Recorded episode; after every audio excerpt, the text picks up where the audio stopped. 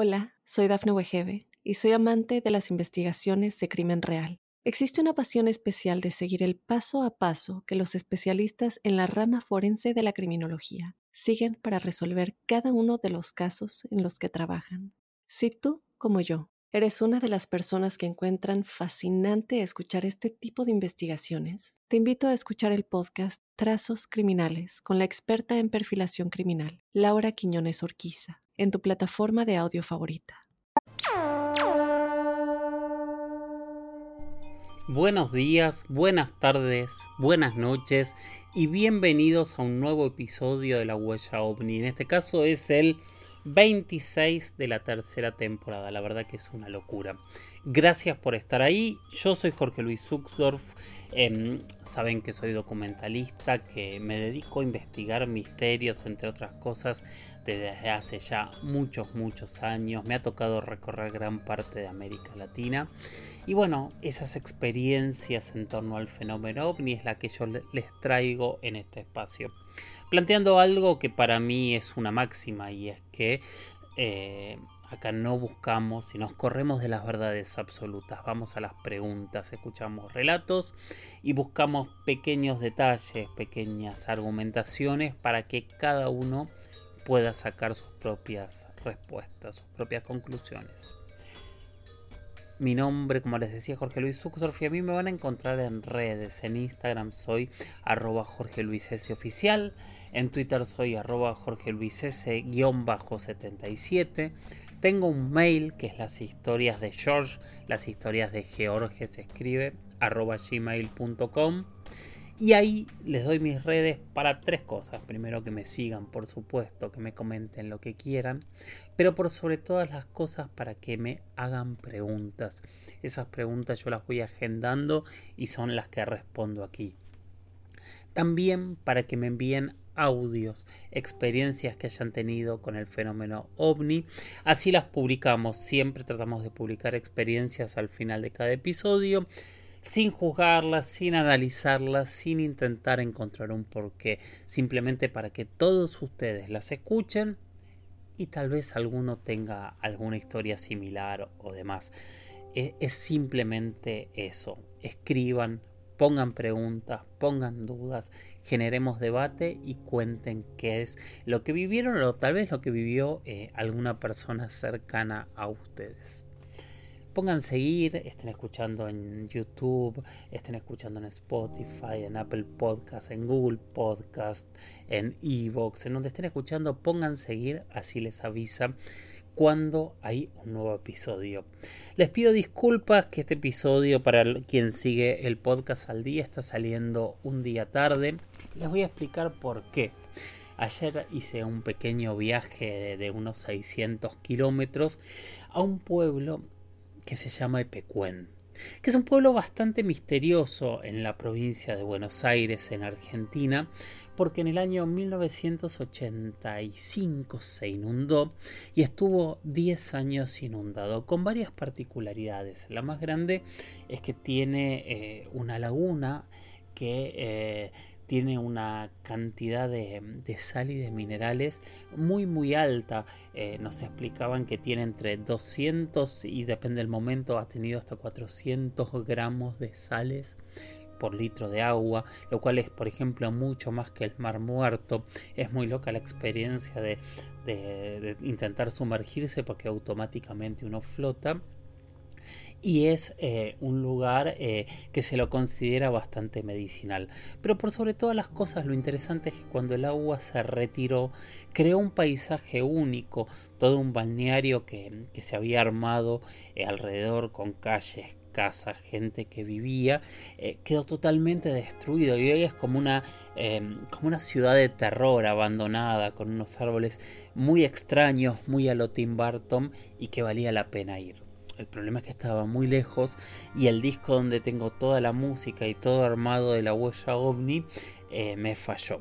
Entonces todo el capítulo que tenía preparado para grabar ayer desde allí tuve que empezar a grabarlo cuando llegué a mi casa. Así que les pido mil disculpas, pero si a alguno les sirve les prometo que la experiencia para mí por lo menos realmente valió mucho, mucho la pena. Bueno, no vamos a, perder más tiempo porque eh, ya perdimos 24 horas, así que vamos a ir con la primera pregunta de hoy, eh, que la hizo Martín. Y él me dijo, Jorge Luis, felicitaciones por este video.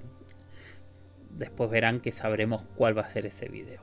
Me quedé con ganas de saber más detalles sobre la mitología de los Hopis y muy interesante el relato del último audio, me dice. Bueno, el relato del último audio imagino que habla de un audio en primera persona y me pidió hablar de los indios Hopi, así que nos vamos a a profundizar un poco más en, esta tribu que para todos los amantes del fenómeno ovni eh, es tan nombrada, tan mentada, pero a la vez eh, yo no sé si es tan eh, conocida realmente.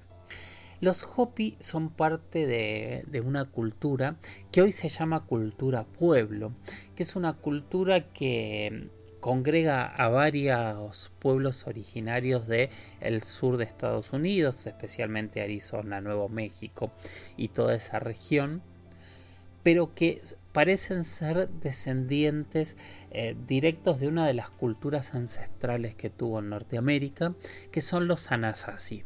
Se sabe muy poco de los Anasazi, eh, pero sí se entiende que son eh, una de las primeras culturas en construirse en, esta región. También o tampoco se sabe si realmente eh, todas las culturas pueblo, cuando ustedes escuchen hablar de los indígenas o los indios mal llamados pueblo, están hablando de todas estas culturas que al día de hoy todavía no se ha podido confirmar si son herederos geográficos de los Anasazi o realmente son los, los Anasazi que evolucionaron en, estas, em, en estas nuevas culturas. Están aproximadamente desde el año 850 después de Cristo y a partir de ahí se empezaron a conformar em, como una tribu que se hablaba que no tenían ley, pero tenían un nivel de moralidad muy muy alta y tenían eh, un panteón de dioses y una cosmovisión muy muy interesante. Realmente la cosmovisión de los Hopi es muy interesante. ¿Por qué dirán? Porque ellos buscaban em, comprender el mundo y ese mundo le daban una explicación eh, alegórica o no, que ahora vamos a empezar a analizar las cosas que iban contando y algunos de los planteos que los investigadores ovnis, los ufólogos al día de hoy, eh, muchos incluso antropólogos, tratan de ver o de buscar de una manera diferente. También es interesante, antes de irnos a hablar de mitología, entender que de esta misma región es altamente probable que em, hayan surgido los aztecas. De hecho, hay muchos rasgos en común entre la lengua y entre gran parte de, las cosmovisiones de estos pueblos. Eh, los aztecas después, algún día si quieren hablaremos de ellos, pero tienen una especie de éxodo eh, buscando su tierra prometida hasta que llegan al lugar donde se termina em, creando, fundando Tenochtitlán, que es el lugar donde ellos encuentran el símbolo que esperaban ver, que era un águila con una serpiente en la boca, que hoy es el símbolo del escudo de la bandera de México.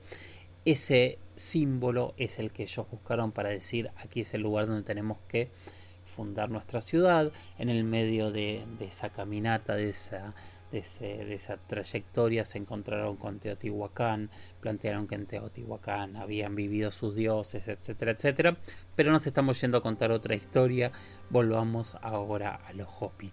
Los Hopi plantearon la creación del mundo de una manera bastante similar a la de otros pueblos, pero también, eh, también distinta. Eh, ellos tuvieron un, dios creador, un, dios supremo que se llamó Taiowa. Taiowa es el, primer ser, el ser que existió cuando nada existía. Y lo interesante de, esta mirada es que Taiowa eh, vive dentro de su mente, él crea todo en su interior. Y lo crea pensándolo, es muy interesante cuando uno piensa, por ejemplo, en el Génesis católico, eh, en las primeras páginas del Génesis para mí no varía tanto. Puede haber una contaminación después de la llegada de los europeos y es probable, pero también es probable que hayan llegado a, la misma conclusión, porque van a ver que, es este, bastante sorprendente que después varía bastante porque Tayowa lo primero que hace es crear a Sotugnan, que es su dios creador. Según algunas tradiciones se habla de que es su sobrino, su hijo. Bueno, pero la cuestión es que él recibe el mandato de crear nueve mundos, nueve universos y poblar cada uno de esos universos, em, no con vida, sino de, de crearlos y darle forma. Esta es la primera tarea creadora que desarrollan estos dos dioses. Entonces Otugnan crea nueve universos, nueve planetas, nueve espacios, uno para su creador, otro para él y siete más para lo que estaba por venir. Suponemos que es la vida que estaba por venir, si bien no, no, lo tenemos tan tan claro. Y cada uno de esos mundos les deja un espacio sólido y un medio acuático. Fíjense este detalle que es bastante interesante. Cuando él termina su tarea creadora, em, él se junta con su creador y lo que plantean es que falta algo, que falta vida alrededor de esos mundos.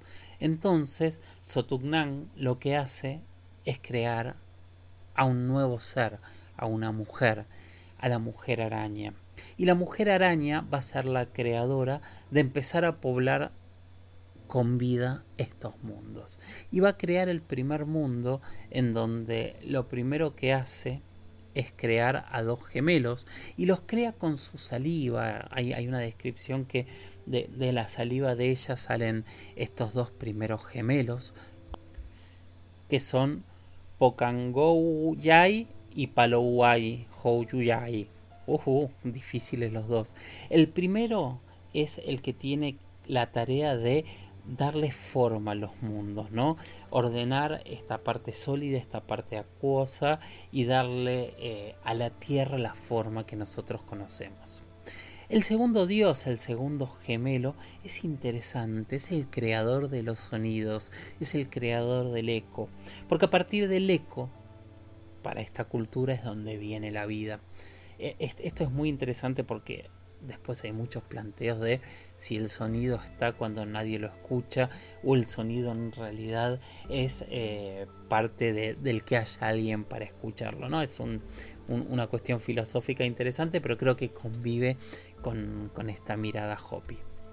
Después de esta creación, los gemelos son enviados a los polos y se empiezan a ocupar de, de mantener la rotación de la Tierra. Y ahí la mujer araña empieza a crear, los crea los primeros cuatro hombres y las primeras cuatro mujeres y empieza a, generar este primer mundo, ¿no? Estamos hablando que ya había dos mundos anteriores, el primer mundo de, de vida y este mundo empieza a funcionar según los propios relatos muy muy bien hasta que aparece un, un nuevo ser que se llama Lavaí Joya que yo lo veo tan parecido al demonio en otra vez en, el Génesis porque es, eh, le dicen el hablador, es el que busca persuadir a estos primeros humanos y los convence que, que hay más credos, que hay más dioses, eh, que, que, no es la única verdad la que la mujer araña les fue dando en sus enseñanzas. Y entonces Taiwan, eh, Taiwa y Sotugnan deciden destruir este mundo y empezar uno nuevo. Acá viene el primer detalle, porque la indicación que le dan a la mujer araña es que para salvar a los humanos que ellos consideran que deben ser salvados, les dice que eh, se escondan en el mundo de las hormigas pero en el mundo del pueblo de las hormigas, el mundo de los hombres hormigas, dicen. Acá vamos a hacer un pequeño paréntesis porque esta es la primera eh, parte en donde mucha gente empieza a vincular a los Hopi con los extraterrestres. Porque cuando uno pueden googlearlo ahora, busquen eh, hombres hormigas Hopi y van a ver muchos este, petroglifos en donde los dibujos de los hormigas son como hombres con antenas, cascos muy extraños. De hecho, en muchos relatos se habla de seres grises, seres eh, humanoides, pero no humanos, que son los que habrían salvado esta primera humanidad. ¿Qué pasó con esta primera humanidad? Bueno, la decisión de los dos dioses creadores fue eh, inundarla de fuego. Colocaron los volcanes y bañaron la superficie de la tierra de fuego, eliminando a la humanidad que no se había protegido con estos seres eh, hombres hormigas. Que vuelvo a decir, son extraterrestres y no hay relatos de que son extraterrestres de ninguna manera, pero llama la atención la similitud con ciertos relatos que tenemos hasta al día de hoy de cómo podrían llegar a ser distintos humanoides o seres supuestamente extraterrestres, cómo podrían ser claramente los, este, los, los grises. Por otro lado, más allá que estos tienen antenas, por otro lado, eh, cuando vean los dibujos van a, ver que van a encontrar en muchas culturas, en diferentes eh, lados del planeta, eh, glifos o, dibujos o pinturas rupestres similares, en donde se ven cascos, se ven antenas, se ven cosas realmente extrañas. Bueno, volvamos al relato, que empieza el segundo mundo. Con el la llegada de, del segundo mundo, los habitantes sobrevivientes salen del pueblo de las hormigas y vuelven a dispersarse por la superficie de la tierra y empiezan a trabajar con sus manos y empiezan a crear un mundo nuevo en donde claramente el concepto de este segundo mundo es la agricultura, es este conocimiento sagrado dado por los dioses y que hasta el día de hoy es lo que marca toda nuestra civilización. Sin agricultura no tendríamos cultura, o sea, no tendríamos sociedad, no tendríamos tecnología, no tendríamos absolutamente nada, no seríamos los seres humanos que conocemos. Entonces, eh, claramente hablar de agricultura en un segundo mundo habla de una sociedad que empezó a funcionar de otra manera, a ser más tecnológica. Pero lo que cuentan es que aquí empezó a librar una batalla a la codicia. Y lo que cuentan es que estos segundos humanos empezaron a intentar acumular esos granos, a acumular eh, más alimentos de los que ellos podían comer y que no los daban y que, que querían precios muy grandes por los alimentos que guardaban. Y esto parece que llegó a un nivel de guerras en esta segunda eh, humanidad. Y, y Sotugnang, otra vez me imagino yo, un poco decepcionado, decidió resetear a esta segunda humanidad. Pero esta vez fue eh, diferente. Llamó a los gemelos y les pidió que dejaran de, orbitar en los polos y congelaran al planeta. Y con esta catástrofe natural se acabó la segunda humanidad.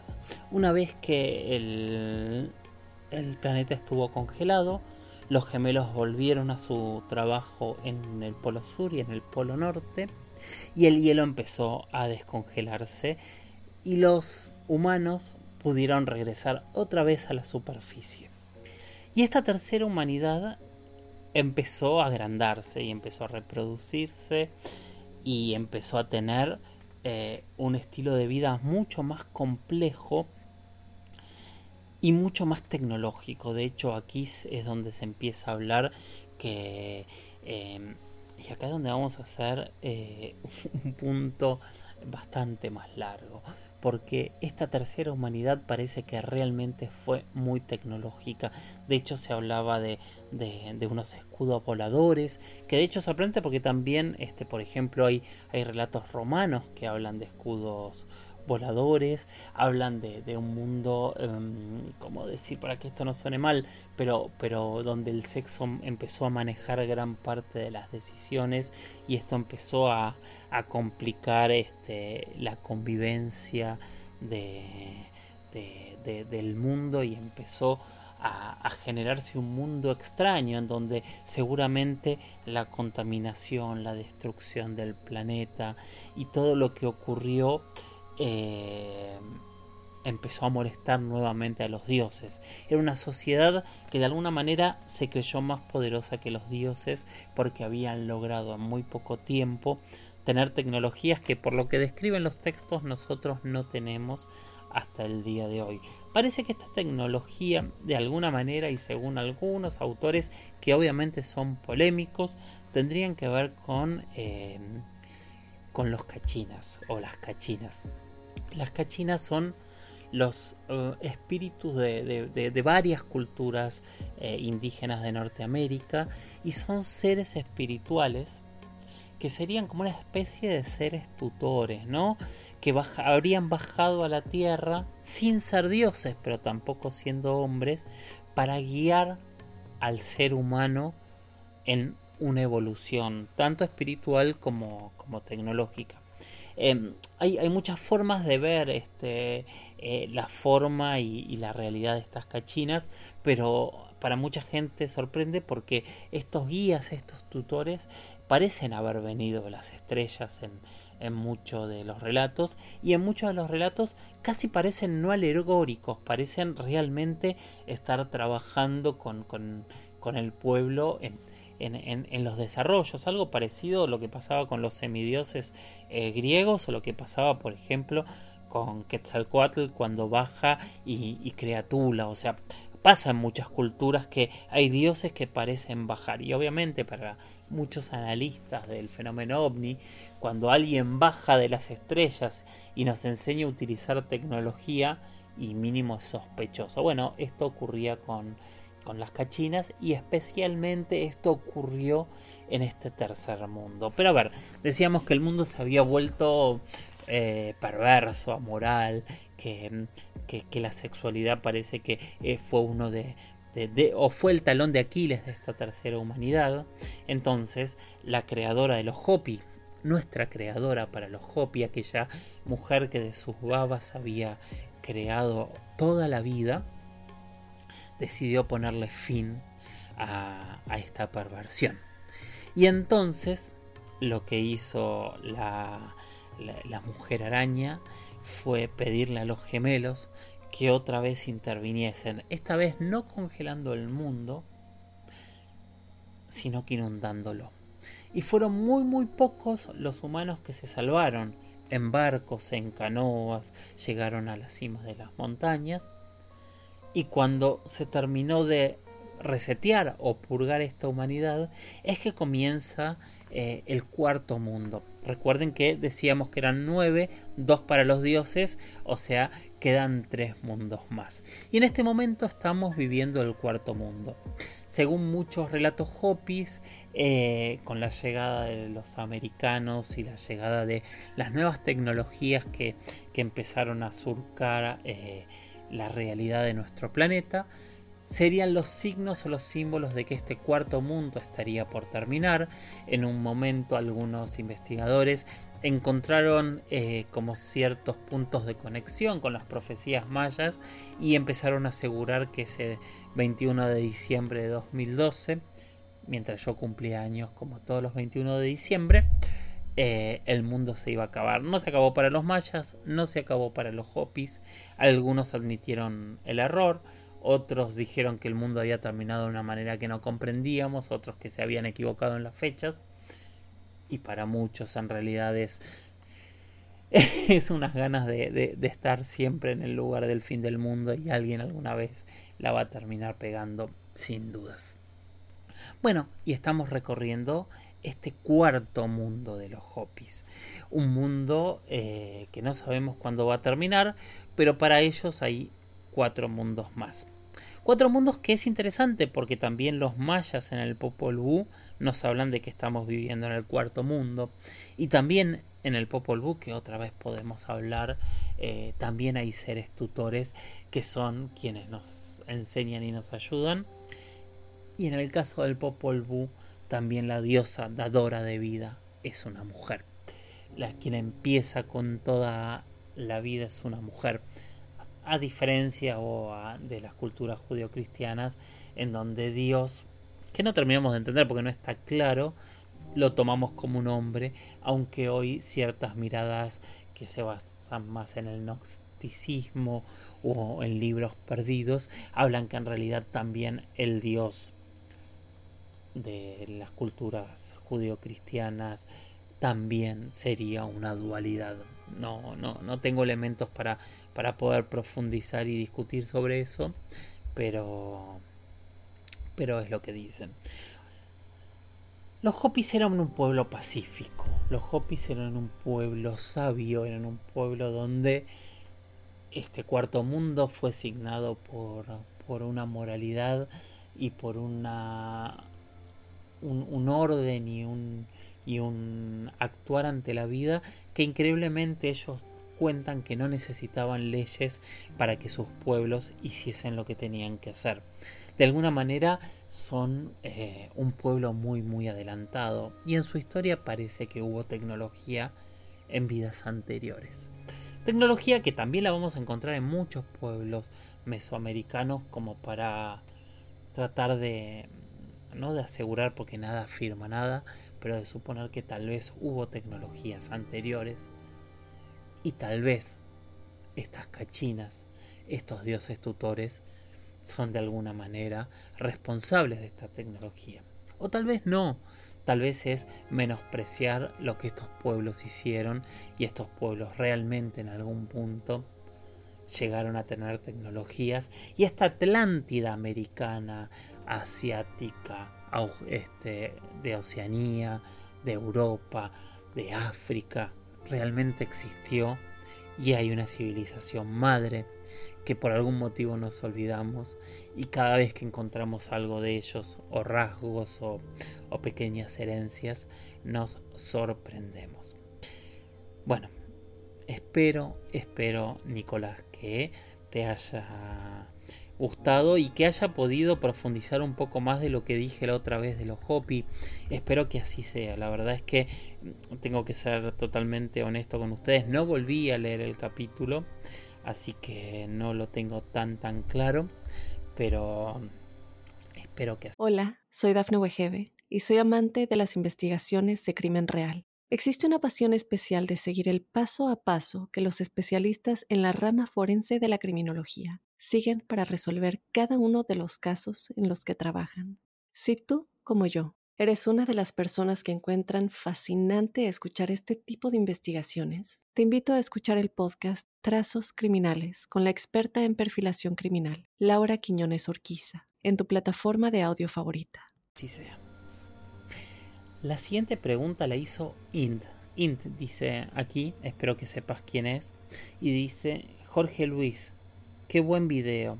Qué bueno sería que hicieras un video investigativo sobre la aeronave o satélite que pudo viajar a 20 kilómetros por segundo. Este tema lo escuché en tu podcast, gracias Jorge. Bueno, yo en realidad tomé esta pregunta para darle una, una vuelta de tuerca diferente. Que es este. A ver, rehablar de, del tamaño de, de, la falta de tecnología que tenemos y de lo lejos que estamos eh, de todo. Entonces, el planteo es muy claro. Nosotros hoy estamos muy orgullosos de tener una tecnología que realmente es increíble y es asombrosa y, y no quiero menospreciar porque realmente lo es. También quiero decirte, y quiero contarles a todos, que hoy la nave más veloz superó por mucho los 20 kilómetros por segundo y ya prácticamente podemos decir que la nave más veloz ha superado los 163 kilómetros por segundo.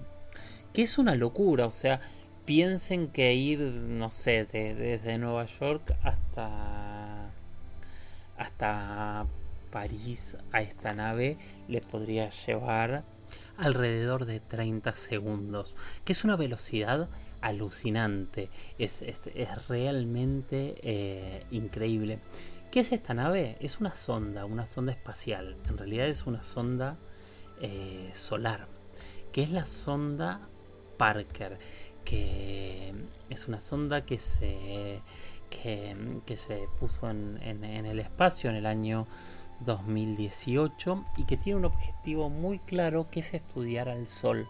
Es la nave que más rápida ha, logrado moverse fabricada por la humanidad, o sea, es el objeto más rápido manufacturado que sea eh, más veloz y también el que más cerca ha llegado del el Sol. Lo que pasa es que esto que yo les decía de los 163 kilómetros todavía va a, a mejorar esa velocidad y se espera que llegue casi a una velocidad de 200 kilómetros por segundo alrededor del Sol. Ha llegado, ha, estado más cerca de los 8, de los 8 millones de kilómetros del Sol y tiene una elipsis larga en donde se acerca y con la propia gravedad del Sol es donde va ganando velocidad y se aleja para enfriarse y vuelve a acercarse al Sol. Esa eh, elipsis que va generando la, esta sonda va a ser cada vez más rápida y por eso se calcula que va a llegar a esa velocidad y se cree que va a estar activa hasta final de 2024 estudiando el sol, fotografiando y generando este, imágenes únicas. Obviamente tiene un escudo térmico muy muy fuerte para lograr em, esta velocidad. Bueno, es increíble, son 200 kilómetros por segundo que va a lograr. Pero otra vez, em, cuando hablamos del universo, tenemos que pensar que nosotros hablamos de distancias que se mueven a velocidad luz. Y la velocidad luz es un poquito menos de 300.000 kilómetros por segundo. 200 kilómetros por segundo nuestra nave, 300.000 kilómetros por segundo la velocidad luz. Y estamos hablando que Alpha Centauri, que es el sistema planetario más cercano a la Tierra, nuestros vecinos de al lado, están a 4 a años luz de distancia. ¿Qué significa estar a 4 años luz de distancia? Como ya les he dicho muchas veces, es que estamos a 4 años viajando constantemente a la velocidad de la luz para recorrer la cantidad de kilómetros que hay y poder llegar a Alpha Centauri. Algo que para nosotros hoy es totalmente impensado, es básicamente imposible. Más allá de, de por los problemas físicos de lo que ocurriría cuando lleguemos a la velocidad de la luz y cómo sostenerlo es muy muy difícil. A ver, cuál es el planteo de, muchos astrónomos, incluso el planteo que Avi Loeb hace de. Oumuamua es justamente que utilizan velas solares, de alguna manera es utilizar la energía de las explosiones solares de las diferentes estrellas para ir eh, atrapando energía y utilizándola para moverse. Al no haber ningún tipo de rozamiento en el espacio, esa aceleración va a ser una aceleración constante que con el paso del tiempo va a ser cada vez más rápida y más efectiva. Sería como eh, un velero que el viento lo mueve, pero ese viento, al no tener un rozamiento con el aire ni con el agua, es cada vez más rápido y se va potenciando. Esa velocidad que es básicamente utilizar propiedades físicas eh, podría alcanzar velocidades muy grandes, pero obviamente jamás podríamos estar pensando que una vela solar podría alcanzar eh, la velocidad de, la luz. Pero claramente no sé si nosotros en algún momento imaginamos una cápsula en donde logremos eh, una hibernación perfecta. Tal vez podría ser una cápsula que apuntando hacia algún punto podríamos llegar a en algún momento en tal vez miles de años, eh, acercarnos a Alpha Centauri. Por ahí un poco menos de miles de años, ¿no? Pero quiero decir, estamos hablando de tiempos imposibles. Ese es el punto por el cual cuando hablamos de extraterrestres y hablamos de que deberían ser civilizaciones mucho más tecnológicas que nosotros, esa es la explicación clara. Si lograron superar este problema de la velocidad, significa que han tenido seguramente muchos más años de desarrollo tecnológico que nosotros. Esa sería la única forma de poder viajar y llegar a la Tierra. A eso habría que sumarle eh, el habernos encontrado, el haber detectado en dónde podría haber vida. Pero bueno, eso es un poco el mismo juego que nuestros astrobiólogos están haciendo hoy, buscando planetas eh, similares a la Tierra en diferentes partes de la galaxia. Segundo punto, claro, bueno, si estos seres no responden a nuestra misma física, por el motivo que fuere, tal vez eh, la velocidad no sería un problema. No sé, pensemos en, si existe y si no es una contradicción, tal vez la vida espiritual.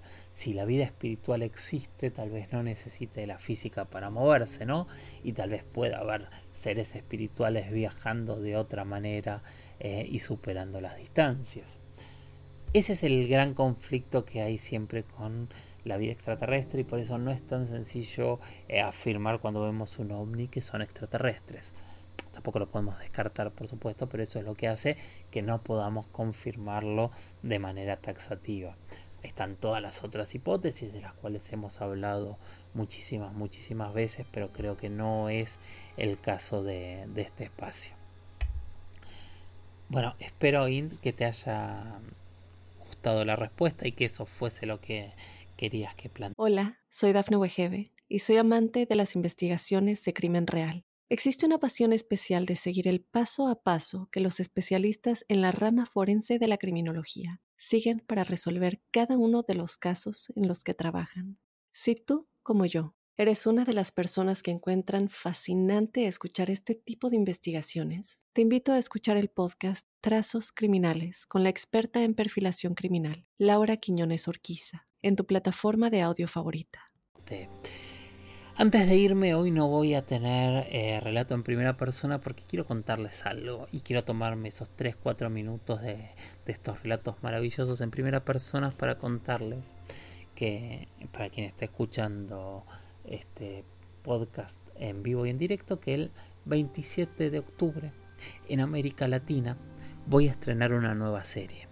Esta serie es Inexplicable Latinoamérica. Es la tercera temporada de esta serie que recorrimos todo América Latina para hablar de misterios, para hablar de enigmas, para hablar de cosas extrañas y para acercarles a cada uno de ustedes temas que realmente son muy sorprendentes que fue más de un año de trabajo y que a mí me da mucho orgullo haber sido parte de este equipo de gente realmente muy talentosa y muy maravillosa, con, con, con, gente que de verdad para mí es un orgullo y un honor muy muy grande trabajar.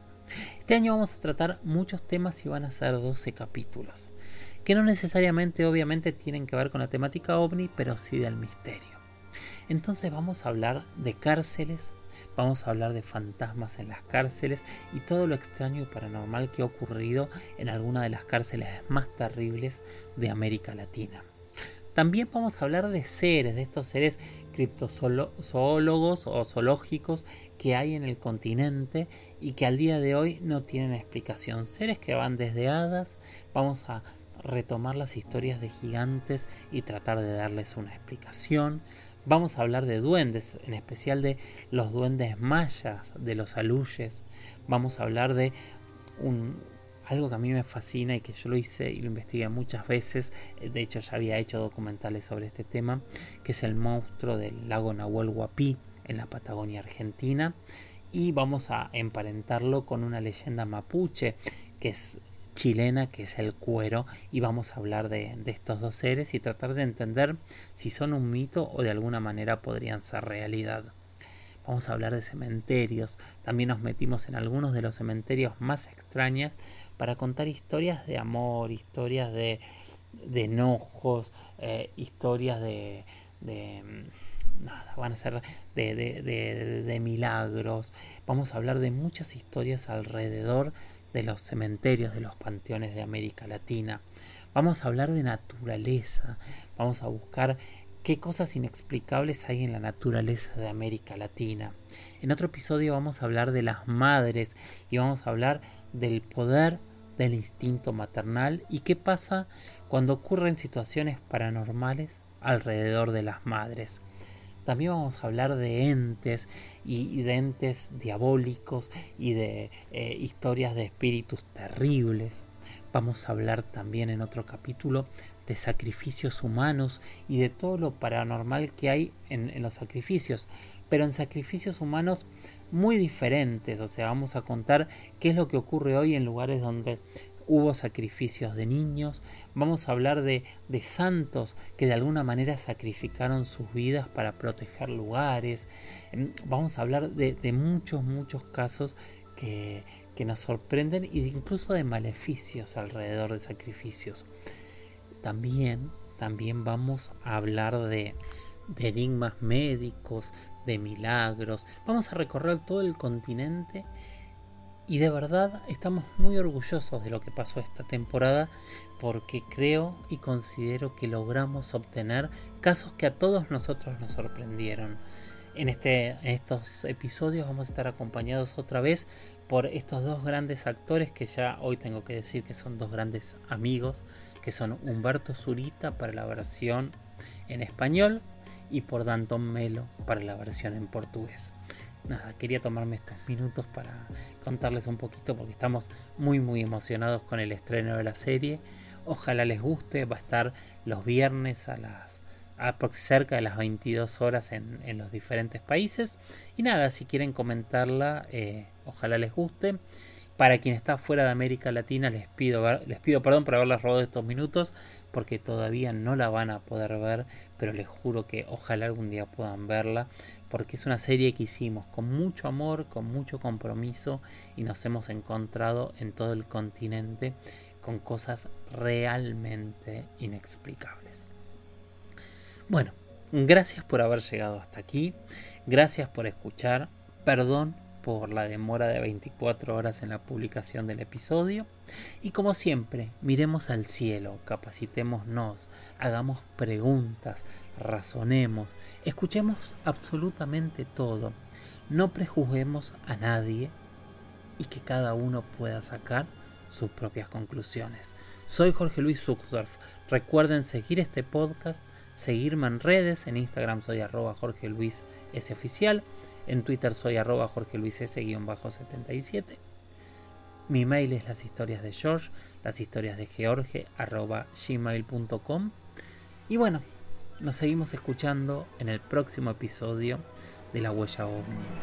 Chau, chau.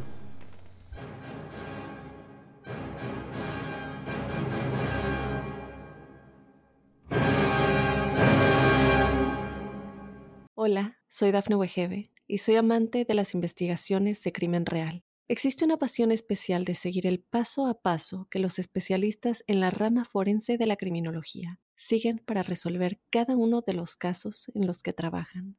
Si tú, como yo, eres una de las personas que encuentran fascinante escuchar este tipo de investigaciones, te invito a escuchar el podcast Trazos Criminales con la experta en perfilación criminal, Laura Quiñones Orquiza, en tu plataforma de audio favorita.